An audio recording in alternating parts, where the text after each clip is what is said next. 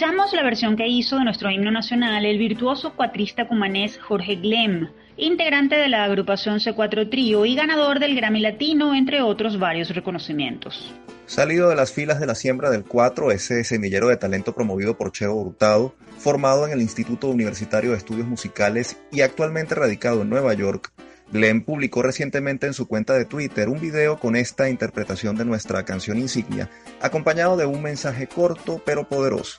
Venezuela nos necesita y nos espera.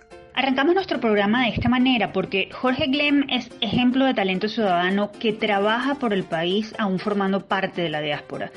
Y su música y sus palabras son precisamente símbolo de esa esperanza activa que necesitamos desde adentro o desde afuera de esta tierra para enfrentar las dificultades y salir adelante.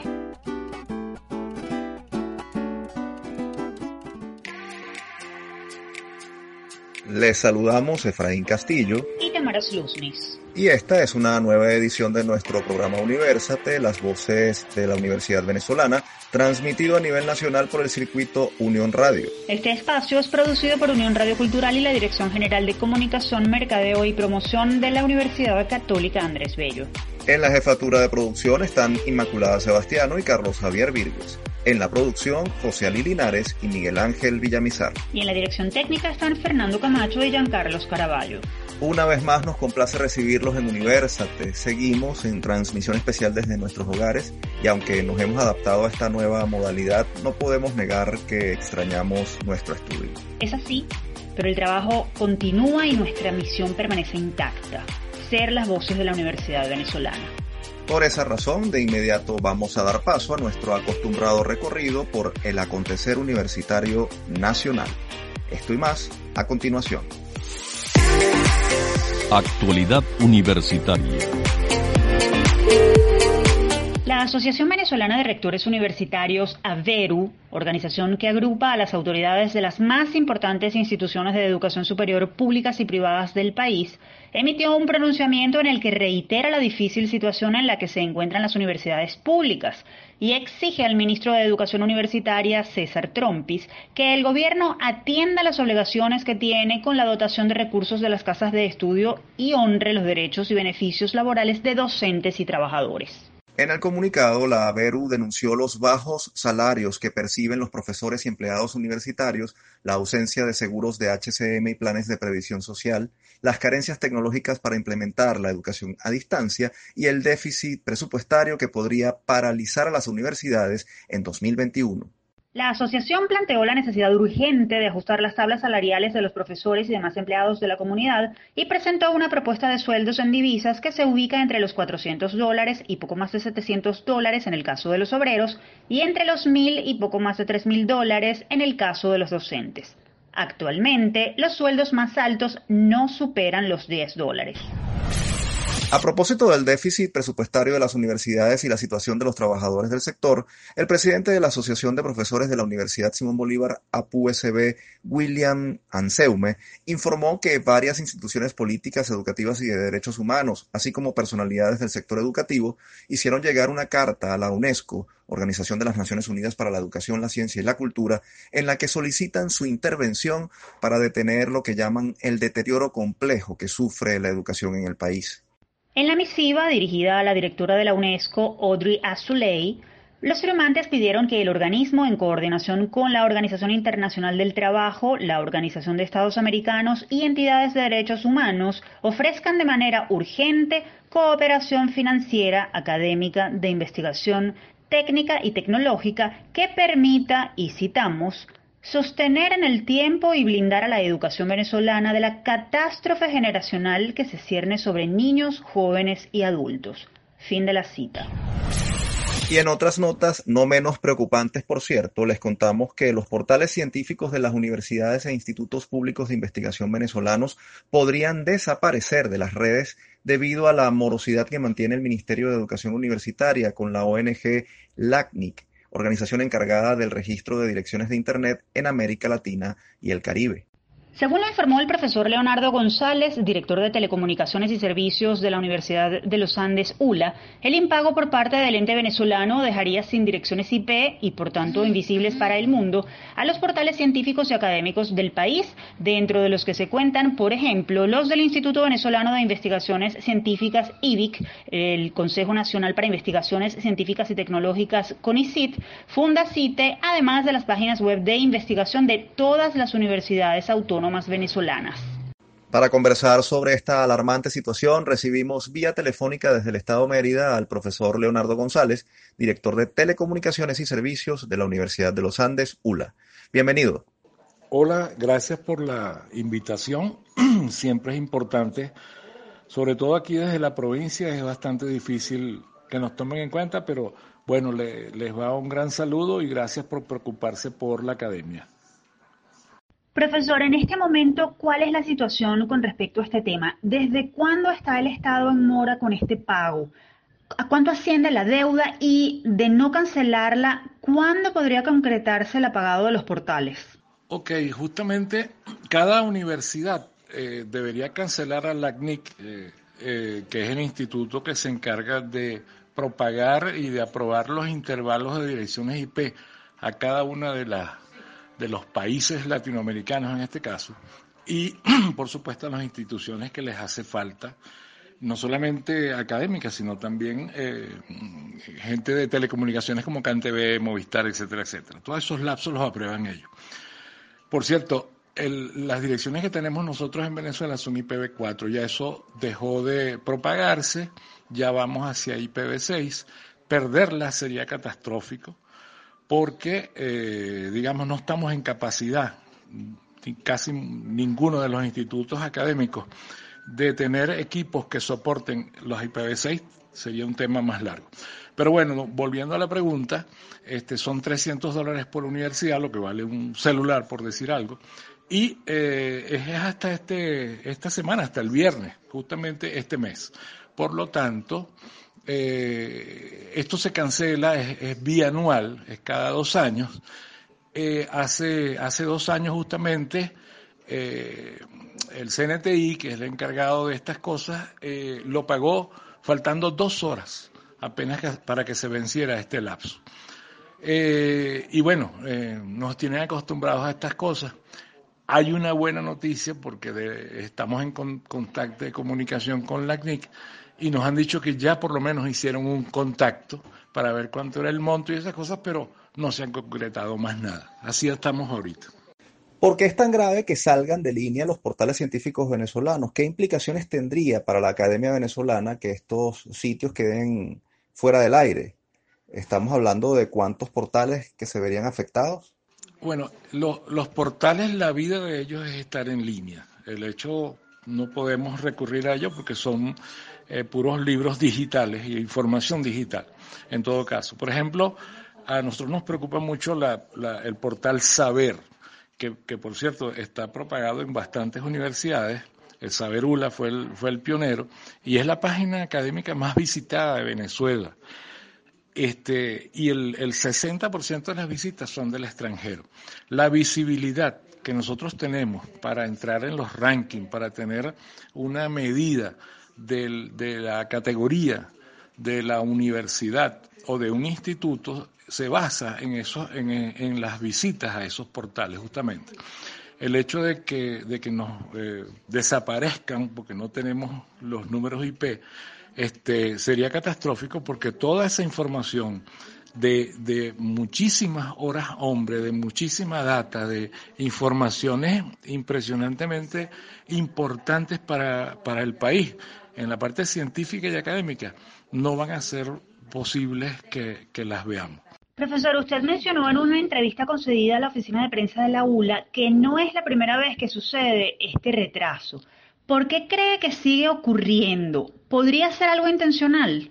Bueno, en, la oportunidad pasada, hace dos años, eh, que, estuvimos en, esta, en estas lides, este, nosotros hicimos una campaña pública y, por cierto, muchos comerciantes y gente de la Cámara de Comercio, de Fede Cámaras, inclusive a nivel nacional, ofrecieron eh, con sus cuentas en el exterior pagar estas cosas a las universidades. por cierto, son 600 dólares, pero por ser un, entes eh, que no lucran, ¿verdad? Este, tienen un 50% de descuento. Esto era, esto era sufragado por las universidades hasta que el gobierno decidió absorber estas cosas a través del CNTI. Este, una vez que llegó esta cosa, pues siempre hemos tenido estos retrasos. Llegan los avisos de cobro eh, por muchos meses, con muchos meses de anticipación. Este, nosotros enviamos correos, llamadas, comunicaciones personales a cada uno de los directivos del CNTI. No se responden, no te responden los correos tampoco. Y está la, siempre esa incertidumbre de qué va a suceder. Este, y bueno, eh, como les decía la vez pasada, hicieron un viaje a Uruguay, donde está la sede, a conversar sobre el pago. Ese viaje, que no fue una sola persona, costó mucho más que lo que había que pagar en ese entonces, porque como les decía, son 300 dólares por universidad, y creo que las universidades nacionales era algo así como tres mil y tantos dólares. Bueno, hicieron un viaje a Uruguay para ver, para negociar porque presumían que les iban a, solventar no sé cómo. Y bueno, a la final regresaron y, después pagaron, faltando dos horas para, terminar. Y bueno, no, no sé cuál será la verdadera intención porque creo que pierden más, pierde el pierden, eh, bueno, todas las universidades autónomas y la visibilidad como país de que algo se está haciendo aquí académicamente hablando y de que a veces, eh, como decimos aquí, este, toman estos beneficios de escapulario ajeno. Profesor, se nos agotó el tiempo. Gracias por atender nuestra invitación. Lamentable esta situación que nos comenta y ojalá pueda ser resuelta no solo por el bien de las universidades y los centros de investigación, sino por el de la producción y divulgación del conocimiento científico venezolano. Gracias. Bueno, no, gracias a ustedes. Este, de verdad les agradecemos mucho que estén pendientes de, de estas cosas que son un, problema como país, un problema para la formación académica y las necesidades que tenemos de, resurgir con los jóvenes para poder rescatar lo que queda de Venezuela y vamos a, tener que trabajar hasta los, jubilarnos a los 80 años. Estamos dispuestos, estamos dispuestos a hacerlo aquí en nuestras universidades. De verdad que les agradecemos mucho y ojalá que podamos superar todos estos problemas. Muy amables de verdad por tenernos en cuenta. Escucharon al profesor Leonardo González, director de Telecomunicaciones y Servicios de la Universidad de los Andes, ULA. Tiempo de hacer nuestra primera pausa. No se retiren. Al regreso seguimos con más. Somos Universate, las voces de la Universidad Venezolana.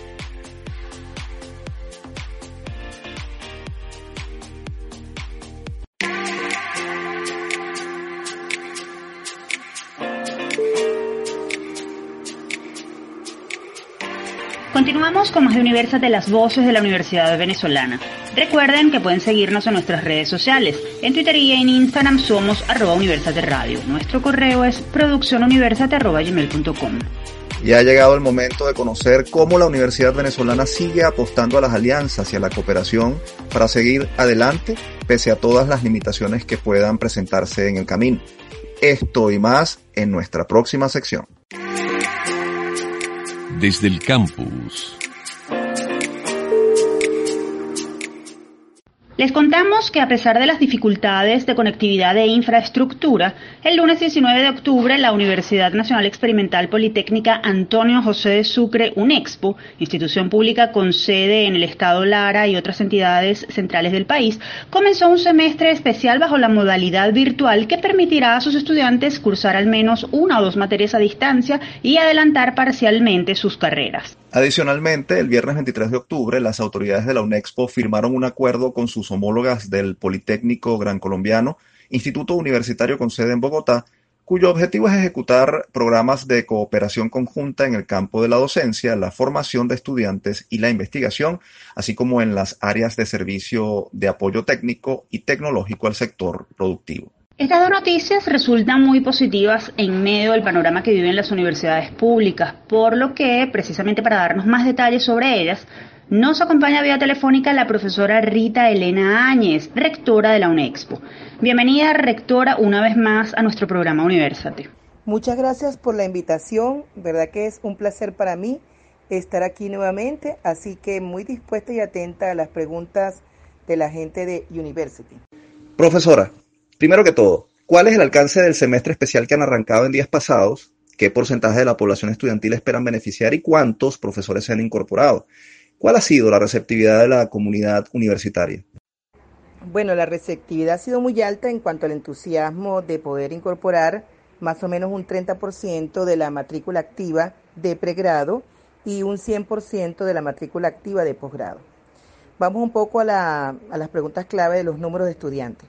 Bueno, lamentablemente hay que decirlo, el tema de la exclusión y la falta de conexión y de eh, infraestructura tecnológica no nos ha permitido sino hacer una oferta académica reducida claro, con materias muy puntuales para que los estudiantes de los semestres altos puedan avanzar con, matrículas bajas porque son unos estudiantes de los últimos semestres y con una oferta académica reducida para los estudiantes del primer a sexto semestre porque generalmente ellos cursan cuatro o cinco materias y ahora el máximo es de dos. Eh, el entusiasmo es mucho, sin embargo, porque dentro de la pandemia y la, pues precisamente el aislamiento eh, que hemos tenido todos, pues esta es una ventana al mundo. Por eso es que nosotros decimos que Campus Virtual UNEXPO es una ventana al mundo y una ventana de oportunidad para que al menos nuestros estudiantes no se atrasen mucho. Rectora, hace algunos días los profesores de distintas universidades, incluyendo los de la universidad que usted dirige, denunciaron que no existían las condiciones para dar inicio a un semestre a distancia. ¿Cómo la UNEXPO logró superar este desafío? Realmente, como desafío, no ha, no ha podido ser superado efectivamente coincidimos en que las condiciones socioeconómicas y de infraestructura para el personal docente y para los propios estudiantes son muy precarias. Sin embargo, el desafío está en acordar entre estudiantes, profesores y autoridades, al menos dentro de la escasez de recursos, no afectar a los estudiantes que están próximos a graduarse y a los estudiantes de nuevo ingreso. O sea, no impedir que ingresen a la universidad y no impedir que egresen los que ya están en su carrera muy avanzada. Entonces fue un proceso de acuerdos, de concesiones, de búsqueda de algunos incentivos económicos y reconocimientos, del deseo de todo profesor de seguir aprendiendo y enseñando, el deseo de todo alumno de superar sus dificultades también, porque la adaptabilidad a una nueva forma de aprender y a una nueva forma de enseñar no ha sido fácil. Sin embargo, estamos muy optimistas frente a este acuerdo que hemos logrado de las partes repito, con una no muy alta cobertura de la población estudiantil, pero sí con una muy entusiasta y ferviente mm, eh, creencia de que estamos haciendo la labor de seguir formando a nuestros jóvenes eh, y futuros ingenieros. Profesora Áñez, hablando de esa limitación en la cobertura, leímos a representantes estudiantiles pidiendo ser incorporados al semestre porque no pudieron inscribirse, porque se ven agotados los cupos. Mm, quedó corta la capacidad de la institución, ¿Hay posibilidad para ampliar esta eh, disponibilidad de, cupos en el semestre especial? ¿Cómo, ¿Cómo, piensan responder en las próximas semanas para atender esa demanda de los estudiantes que quieren proseguir? Lo primero es mantener una permanente comunicación con los em, estudiantes de las diferentes sedes. Acordémonos que tenemos seis campus universitarios y esta situación se está planteando mucho en el campus de Barquisimeto específicamente y em, creemos que puede ocurrir en el campus de Puerto Ordaz, que las demandas insatisfechas no puedan ser respondidas en el corto plazo. Eh, no estamos cerrados a que se abran nuevas secciones y que se reabra el proceso de inscripción tardío para nuevas secciones, sobre todo donde la demanda ha sido alta. Este proceso de negociación lo hemos conversado en el Consejo Universitario a los fines de dar respuestas expeditas. Solo nos falta ser muy responsables frente a los profesores que tienen que hacer una atención personalizada por este medio de educación a distancia y lograr entonces que ellos acepten un poquito incrementar su carga, eh, que genere un agotamiento digital para atender en línea a múltiples secciones. Está también planteada una reunión con los gremios universitarios a los fines de poder ampliar sin que se vea esto como una irrupción en los derechos laborales de nuestro personal docente, la opción de crecer en número de secciones e inclusive en número de estudiantes por sección. En todo caso, estamos en pleno proceso de negociación y creemos oportuno que hay la mayor disposición de todas las partes para dar respuesta oportuna en lo que queda del mes de octubre y probablemente las dos primeras semanas del mes de noviembre. Profesora, vamos a cambiar de tema porque ustedes acaban de firmar un convenio con el Politécnico Gran Colombiano. ¿Qué beneficios va a traer este acuerdo en particular? ¿Qué expectativas existen al respecto? Muchas expectativas. Lo primero es la internacionalización de nuestra universidad. Cuando hablo de internacionalización es la posibilidad de que nuestros títulos sean reconocidos por la vía de convenios entre universidades y a su vez reconocer los títulos de egresados similares o homólogos a nosotros que se obtengan en el Politécnico Gran Colombiano en Colombia. La posibilidad de que nuestros estudiantes tengan una doble titulación, inclusive, que desde el punto de vista del ejercicio, profesional de la ingeniería, pues es muy útil. Por otro lado, precisamente, un poco respondiendo a la expectativa anterior, si tengo profesores del Politécnico Gran Colombiano que estén dispuestos a dar clases online para los estudiantes nuestros, ¿por qué no pensar en esta plantilla académica internacional que también pueda venir a nutrirnos en este momento a nosotros y viceversa, que también nosotros nutramos las plantillas académicas del Politécnico Gran Colombiano? Eh, creemos que es, un, es una forma no solamente de interrelacionarnos cultural y académicamente, sino también de decir lo que hemos repetido. Hoy en día el conocimiento es global, es integral, es dinámico y es flexible. Y, enseñar y entrenar a los futuros egresados a este proceso de que hay un mundo global y que él es un ingeniero para el mundo es parte del valor agregado que va a tener este convenio y su ejecución en el aspecto académico y sobre todo en el área de formación de los futuros profesionales. Profesora, nos quedan 30 segundos, se nos agotó el tiempo en esos 30 segundos queremos que usted como representante de una universidad pública que atraviesa eh, una crisis, porque la Universidad Pública Venezolana atraviesa quizás la crisis más importante de su historia reciente, usted como vocera de esa universidad pública venezolana, ¿qué le puede decir al resto de la comunidad universitaria en medio de lo que está ocurriendo y de cara al futuro? Porque vemos que no se detienen en la universidad eh, en la UNEXPO. Es un desafío para nosotros mantener una educación pública, gratuita, autónoma y sobre todo de calidad. Nuestra invitación es que unamos esfuerzos y pongamos nuestros conocimientos y experiencias para que este derecho constitucional se cumpla. Nuestro llamado más que a la comunidad que ha sido muy solidaria y sobre todo ha tenido mucha fe y compromiso con la creación del campus virtual es un llamado al Estado venezolano. Es un llamado para que nuestros líderes entiendan que es el momento para unir, para dialogar, pero sobre todo para creer en ese presente y futuro que es de los jóvenes, que les pertenece a ellos. Nosotros como autoridades y en mi condición de rectora no desmayaremos para que la Constitución se cumpla en el derecho que tiene todo venezolano y venezolana a recibir una educación hasta el pregrado universitario de calidad y sobre todo pertinente y que les dé a ellos la posibilidad el día de mañana de ser unos hombres y mujeres libres y sobre todo poder contribuir con el desarrollo personal, familiar y de Venezuela. Profesora Áñez, muchísimas gracias como siempre por atender nuestra invitación. Muchas gracias por esta entrevista y Dios los bendiga a todos ustedes. Ustedes escuchaban a la profesora Rita Elena Áñez, rectora de la UNEXPO. Momento de hacer la segunda pausa en nuestro programa, no sin antes compartir una nueva píldora de autocuidado tips de bienestar ofrecidos por expertos de la Unidad de Psicología Padre Luis Azagra de la UCAP. Esta semana conoceremos algunas estrategias para preparar mente y cuerpo ante los efectos del estrés. Vamos a escuchar. Estamos en tiempos difíciles. Por eso te traemos las píldoras de autocuidado. Unos micros de la Unidad de Psicología Padre Luis Azagra, de la Universidad Católica Andrés Bello con la doctora Nora Pacheco y el psicólogo David Sofer. En estas píldoras de autocuidado te daremos información actualizada sobre las formas de potenciar tu sensación de bienestar. Los efectos del estrés y la ansiedad, como ya hemos visto, pueden hacer que sintamos una disminución en nuestra calidad de vida. Al acumularse, el sentirnos agobiados y con la sensación de perder el control sobre nuestras reacciones y las actividades diarias es algo frecuente. Si no prestamos atención a nuestro autocuidado, estos efectos negativos aparecerán más rápidamente y con mayor fuerza. Aquí les damos algunas recomendaciones de estrategias que pueden realizar de forma rutinaria para preparar su mente y cuerpo frente a los efectos negativos del estrés. Primero, establece rutinas con momentos de descanso y desconexión. Realiza actividades placenteras. Incluye actividades rutinarias del hogar, tanto para ti como para los demás. Esto promueve una mayor sensación de control sobre la vida. Realiza un pasatiempo de forma constante. Toma 30 minutos de sol al día. ten contacto con la naturaleza y por supuesto realiza actividad física. Procura tener buenos hábitos de sueño, establece horarios, no uses aparatos electrónicos antes de dormir, realiza ejercicios de relajación antes y después de dormir. Presta atención a tus hábitos alimenticios, por ejemplo, reduce el consumo de azúcar y cafeína. Evita la sobrecarga de información. Busca solamente las fuentes que son confiables. Reduce el tiempo que le dedicas a ver noticias y desactiva algunas notificaciones de tu celular.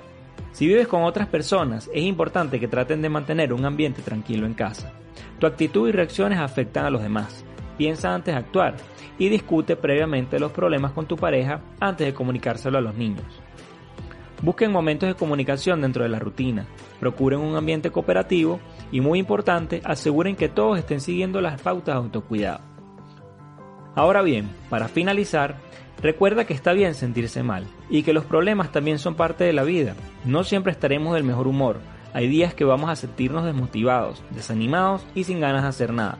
Permítete a ti mismo sentirte así y ten confianza en que próximamente las cosas pueden cambiar, que tú podrás manejar las dificultades y que no estás solo. Siempre habrá una forma de pedir ayuda a otros dispuestos a brindártela. Y si necesitas ayuda o alguna orientación, estamos a tu orden en la unidad de psicología Padre Luis Azagra de la UCAP. Nos puedes contactar a través de upla.clinica.gmail.com. Te esperamos en una próxima píldora.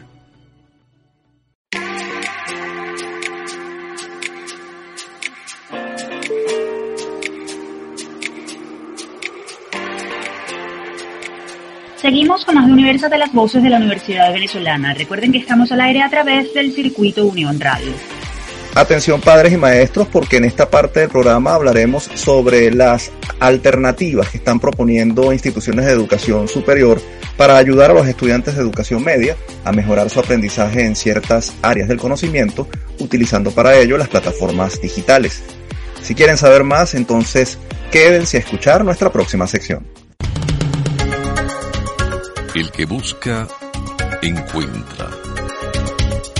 Recientemente la Escuela de Educación de la Universidad Católica Andrés Bello puso en marcha la iniciativa Educap TV Matemáticas, la cual busca orientar y acompañar en el aprendizaje de esta área a adolescentes que estén cursando bachillerato. Según lo explicó esta dependencia académica en un comunicado, a través de Educap TV se dictarán clases gratuitas vía Zoom los días martes, miércoles y jueves de cada semana, a las que podrán conectarse previo registro alumnos de cualquier parte del país. Además, todas las clases estarán disponibles de manera permanente en el canal de YouTube de la Escuela de Educación de la UCAP Caracas. Para darnos detalles sobre este proyecto, nos acompaña vía telefónica el profesor José Javier Salas. Él es licenciado en Educación Mención Física y Matemáticas, magíster en Matemáticas y doctor en Ciencias Mención Matemáticas Computacionales.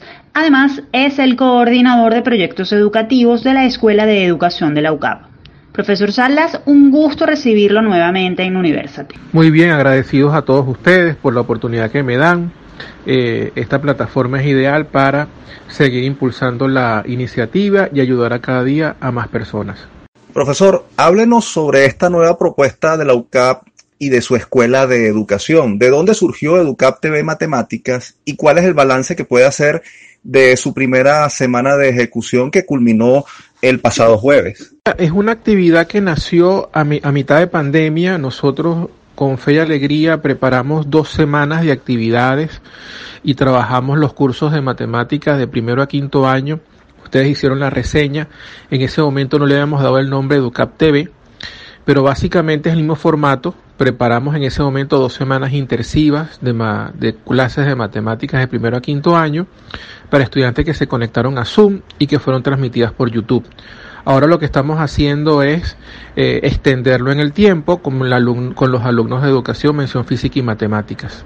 Profesor, comentábamos en la presentación que las clases van a ser dictadas los días martes, miércoles y jueves. ¿Cómo fue establecido el cronograma de clases? Es decir, ¿a quiénes van dirigidas según el día y qué tipo de contenidos se van a ir dictando? ¿Están siguiendo el programa del Ministerio de Educación? En principio estamos guiándonos por el programa del, Ministerio, aunque también hemos recibido de fe y alegría lo que son para ellos sus contenidos esenciales, los temas que ellos abordan, siendo fe y alegría una de las instancias y organizaciones aliadas en todo este programa. para nosotros es importante dar un servicio que, que sea para ellos eh, funcional, eficiente, práctico. Vamos a trabajar los martes con primer año, los miércoles con segundo año y los jueves con tercer año. Una hora al día de 7 a 8 de la mañana. La idea es atender a un grupo importante vía la plataforma Zoom y el resto de personas que no puedan estar en Zoom por la capacidad estarían en el canal de YouTube, donde hay un estudiante que estará respondiendo dudas y aclarando preguntas en la medida en que la clase se desarrolla. Es una clase síncrona, que significa que nosotros estamos demostrando que podemos atender grupos numerosos de estudiantes utilizando plataformas además de la plataforma Zoom, utilizando plataformas interactivas que ayuden a que la clase sea dinámica y no un monólogo de parte del ponente, del experto. Profesor Salas, eh, nos acaba de, de, mencionar que Educap TV Matemáticas está dedicándose en este momento solo a estudiantes de primero a tercer año de bachillerato. ¿Por qué decidieron enfocarse en estos tres niveles en particular en esta etapa?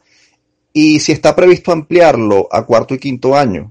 En ese sentido, ¿cuántos estudiantes se han registrado hasta ahora? La experiencia que tuvimos durante la pandemia nos confirmó que los alumnos de primero, segundo y tercer año están mucho más comprometidos, menos afectados por un sistema educativo que desmotiva y eh, nuestra apuesta es por hacer un esfuerzo que es importante y que el mismo sea realmente aprovechado. Eh, queremos aumentar a cuarto y quinto año, efectivamente, queremos incorporar otras áreas. Presentamos recientemente un proyecto al Banco Interamericano de Desarrollo. En el challenge eh, Juntos es Mejor. Lamentablemente no fuimos favorecidos. No obstante, seguimos en la búsqueda de financiamiento que nos permite incorporar otras áreas. Queremos que esta plataforma sirva para que profesores eh, demuestren o quieran ser invitados y tomar la palabra un día y ser ellos los que, los que di dirijan la clase. Queremos invitar personalidades, en, por ejemplo en castellano, que pueda estar alguien como tú, Efraín, o como o como cualquiera del equipo que los acompaña, para precisamente tener personas que inspiren en cada una de las áreas desde su área de experiencia. En general creo que es una plataforma que, que nace para quedarse, que va más allá del, del, problema de la pandemia, del confinamiento, y que le demuestra a, a muchos profesores que están de alguna forma tirando flechas, inventando, en el buen sentido de la palabra, inventando y errando sobre lo que significa dar clases a distancia, cómo se puede hacer de manera novedosa y efectiva. Profesor Salas, en esta primera etapa ustedes decidieron enfocarse en matemáticas.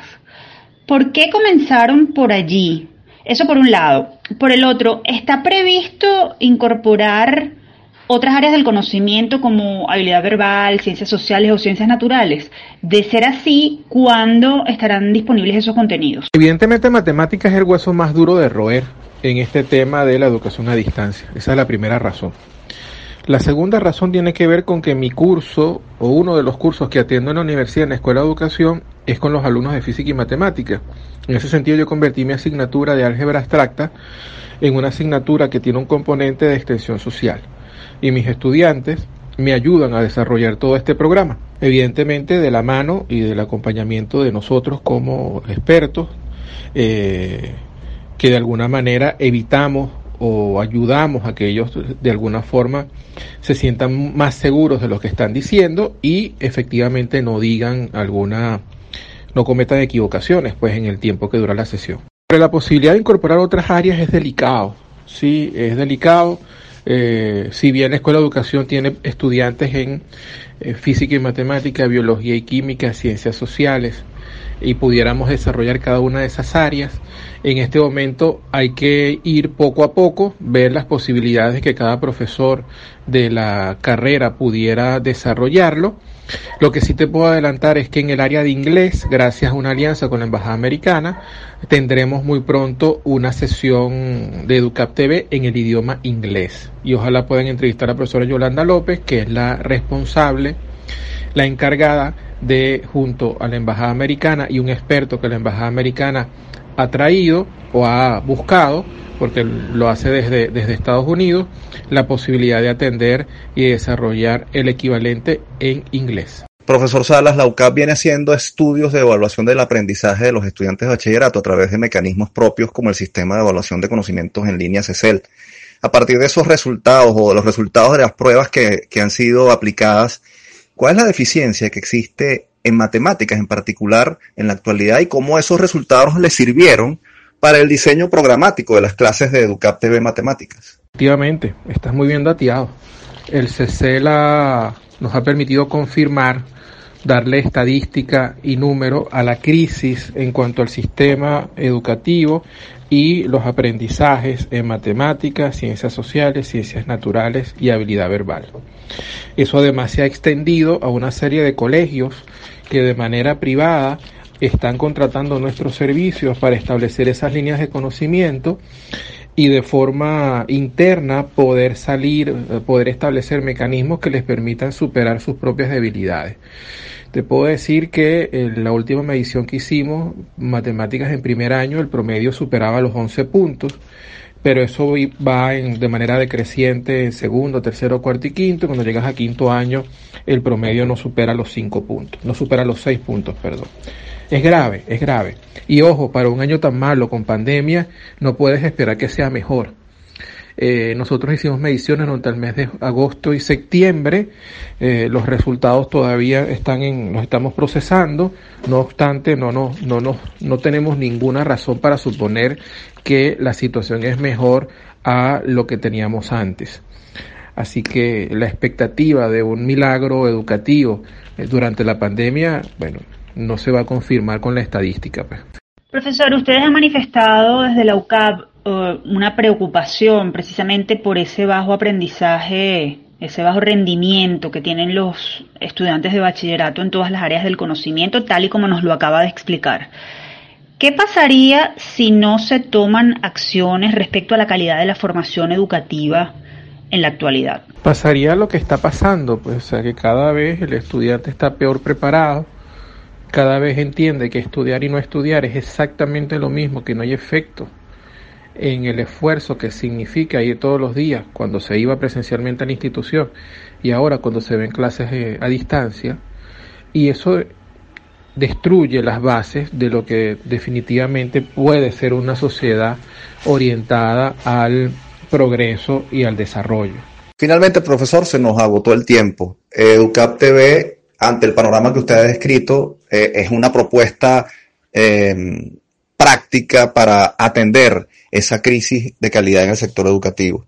Em, ¿Cuál es la invitación que hace usted a, inscribirse, a registrarse, a participar en este, en este programa eh, de formación o de acompañamiento pedagógico a través de clases eh, en línea? El mensaje es a, a ver que en el país hay opciones de calidad que puedan ayudar a atenuar los efectos del confinamiento y de las videoclases de alguna forma accidentales o improvisadas que se están ejecutando, puesto que no, no se ha tenido el tiempo suficiente para aprender a explotar esta modalidad.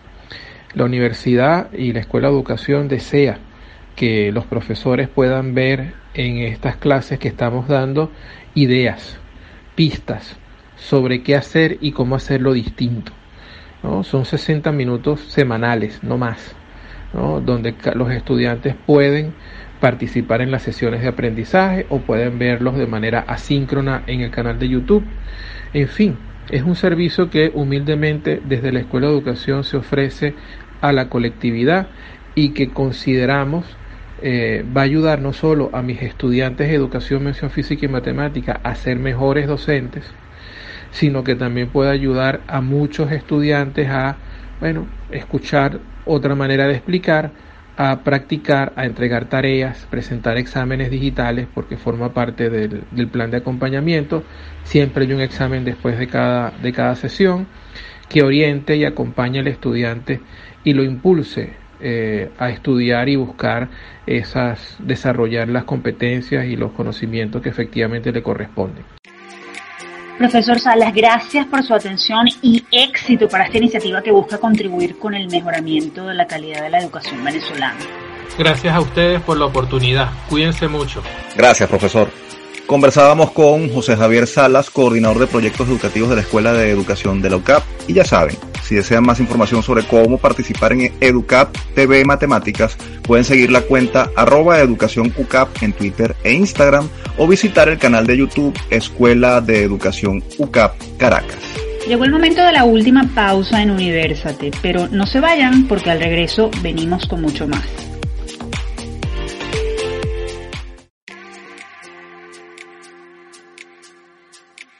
Continuamos con la última parte de Universate, las voces de la Universidad Venezolana. Les recordamos que nuestros episodios están disponibles en iTunes, Spotify y iVoox. Allí nos encuentran como Producción Universate. Tengo una curiosidad, Tamara. Cuando estudiaste, ¿tenías alguna superstición antes de presentar un examen? Bueno, superstición como tal no, pero sí recuerdo que antes de un examen siempre preferí madrugar para repasar que trasnocharme. Para mí descansar es muy importante y creo que eso es fundamental, sobre todo antes de presentar una prueba. ¿Y tú, Efraín, hacías algo en particular o supiste de algún método no tradicional para pedir ayuda a fuerzas superiores? Bueno, supe de gente que no se cortaba el pelo o la barba hasta pasar una materia pero creo que lo que más hice fue ir a la capilla de la universidad a rezar y hacerle una promesa a Dios si me ayudaba a ablandarle el corazón a alguno de esos profesores que eran realmente difíciles. Bueno, a continuación vamos a comentar con nuestros oyentes cuáles son los cinco rituales más practicados por los estudiantes asiáticos para salir bien en sus estudios. Quédense con nosotros, les contaremos todo esto en nuestra próxima sección.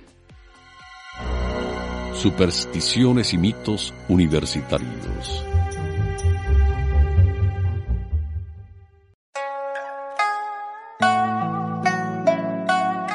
Los universitarios asiáticos están considerados como muy competitivos.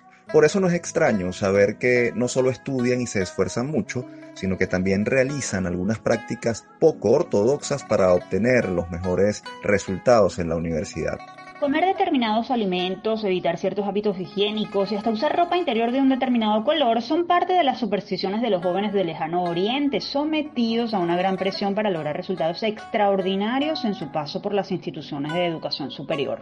Una de las costumbres más arraigadas, especialmente entre estudiantes japoneses antes de presentar un examen, es comer el día anterior o el mismo día de la prueba un platillo llamado katsudon, que es un plato de arroz con huevo y una chuleta de cerdo asada. El nombre de este platillo se parece a la palabra katsu, que en japonés significa ganar, y por eso se piensa que les trae suerte a los estudiantes que lo comen. Un segundo rito, muy utilizado por los universitarios asiáticos, en este caso los de Hong Kong, es comer manzana. Las cafeterías en los campus universitarios de Hong Kong, China, ofrecen manzanas y una amplia variedad de menús que incluyen esta fruta en la víspera de las temporadas de exámenes. Resulta que la pronunciación de manzana en chino es Ping Wo, que significa seguro. Así que se considera que quien ingiera esta fruta seguramente aprobará un examen. Un tercer ritual, poco higiénico por cierto, tiene que ver con evitar lavarse el cabello y es común entre alumnos de universidades de Corea del Sur. Y es que en ese país Muchos aseguran que si un estudiante se asea la cabeza en la víspera de un examen, también lavará todos los conocimientos adquiridos, los cuales terminarán en el caño junto con el champú y la suciedad corporal. La cuarta práctica nada ortodoxa que hacen los estudiantes asiáticos un mes antes de que comiencen los exámenes tiene que ver con que durante ese tiempo los clubes, sociedades y residencias estudiantiles se habilitan para hacer el llamado superarse o Wo. El superarse es una serie de actividades diseñadas para ayudar a aprobar los exámenes con calificaciones altas la primera parte es la cena de superarse, que a menudo se celebra en un restaurante chino. Los estudiantes deben comer cubos de cerdo con nueces, uno de los platillos distintivos de este ritual. La palabra china para nueces suena como la palabra deseo de pasar y cubos de puerco suena como deseo una distinción. Los homófonos y los homónimos juegan un papel importante en los rituales y supersticiones en muchos idiomas del este de Asia.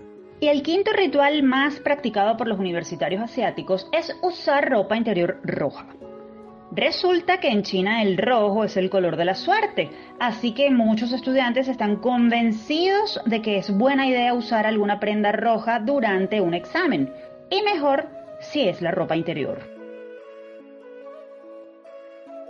Tamara, increíble la cantidad de cosas que podemos hacer los seres humanos para tratar de obtener una ayudadita de fuerzas superiores cuando de cumplir las responsabilidades que tenemos en la vida se trata. Así es, Efraín. No hay duda de que estos rituales resultan muy divertidos y no estaría mal ponerlos en práctica. Sin embargo, como docente debo decir esto. Quien se prepare poco o no lo haga tendrá escasas probabilidades de aprobar un examen, por más que encienda 100 velas o deje de lavarse el cabello. Así que a estudiar. Y amigos oyentes, ha llegado el momento de despedir nuestro programa por el día de hoy. Como siempre, compartimos con ustedes nuestra acostumbrada frase, esta semana dedicada al epónimo de la UCAP.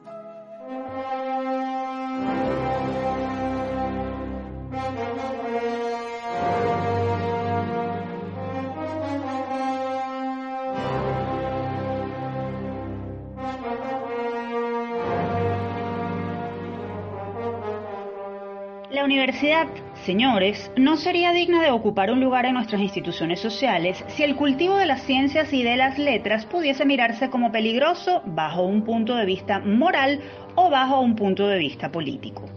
La reflexión pertenece a don Andrés Bello, filósofo, poeta, abogado, traductor, educador, político y diplomático caraqueño, nacido el 29 de noviembre de 1781 y fallecido en Santiago de Chile el 15 de octubre de 1865.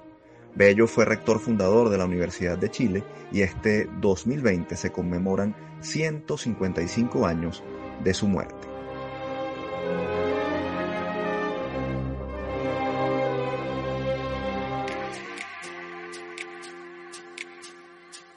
Les recordamos que esta fue una producción de Unión Radio Cultural y la Dirección General de Comunicación, Mercadeo y Promoción de la Universidad Católica Andrés Bello.